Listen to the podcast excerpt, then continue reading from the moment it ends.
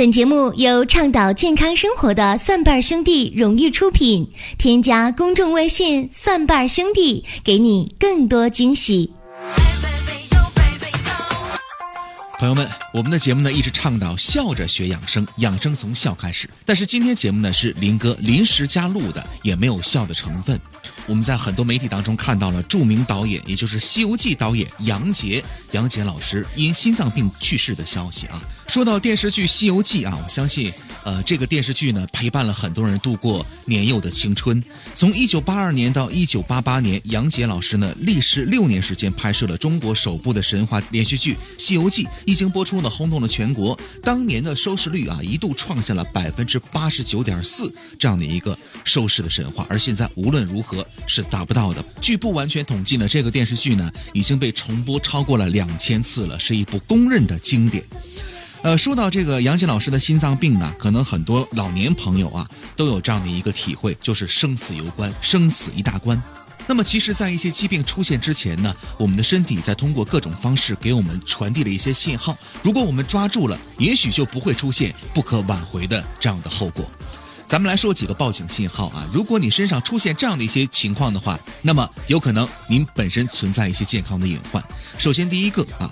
睑黄色瘤，双眼的眼睑内侧的皮肤呢出现淡黄色、柔软的、扁平油状的这个隆起，是体内脂质代谢障碍的一种表现。出现这个瘤的话，说明呢您体内的坏胆固醇偏高，心脏病潜伏的可能性是比较大的。好，第二个信号，我们的耳垂出现了褶皱啊。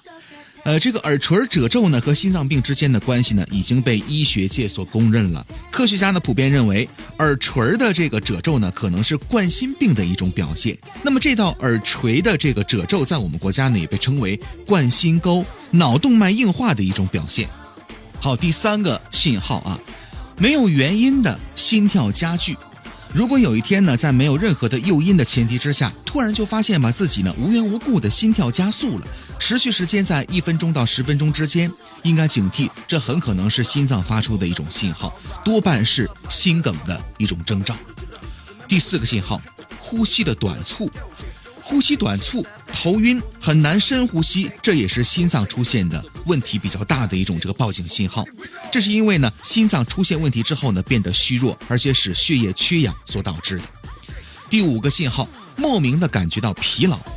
很多心脏病人发病之后呢，反应常常没做什么就特别的累啊。这种莫名的疲劳呢，也是心脏报警信号的一种。比如说早上醒来的时候还好好的。但很快的就感觉吧，非常的疲劳，四肢沉重，做什么事儿呢都没精神。如果这种情况呢持续了很长时间，几周或者是几个月的话，就是心脏出问题的一种信号了，咱们得赶紧就医。说到养生，一定不是什么大动作，养生啊都是一些细枝末节的一些小事做好了，这叫养生。那么日常生活当中，咱们有哪些护心的这个方法呢？啊，非常的简单，每天呢快走一个小时。每天一个苹果啊！说到苹果呢，呃，这个是英国的科学家发现说呢，五十岁以上的中老年朋友能够坚持每天吃一个苹果，可以减少一定数量的心脏疾病引发的死亡。第三个，每天喝一碗杂粮粥啊，杂粮粥林哥非常的喜欢喝啊，比如说这个呃麦片粥啊。糙米呀，或者是谷物这样的一些粥呢，对心血管啊有好处，对心脏也有好处，而且还可以补充膳食纤维、维生素 B 一等等等等，并且有助于控制胆固醇的升高，保护心脏。第四个，每天喝一杯绿茶，绿茶当中的茶多酚呢具有抗氧化的作用啊。好，第五个，每天吃一把坚果。第六个，每年一定要体检一次。节目的最后呢，想用六小龄童在微博当中的一段悼词来悼念咱们的这位儿时最美好电视剧的导演杨洁老师。六小龄童在自己的微博当中呢是这么说的：“从迟重瑞先生处惊悉我国第一代电视女导演、尊敬的杨洁导演去世的噩耗，异常的悲痛。这是中国电视剧的巨大损失。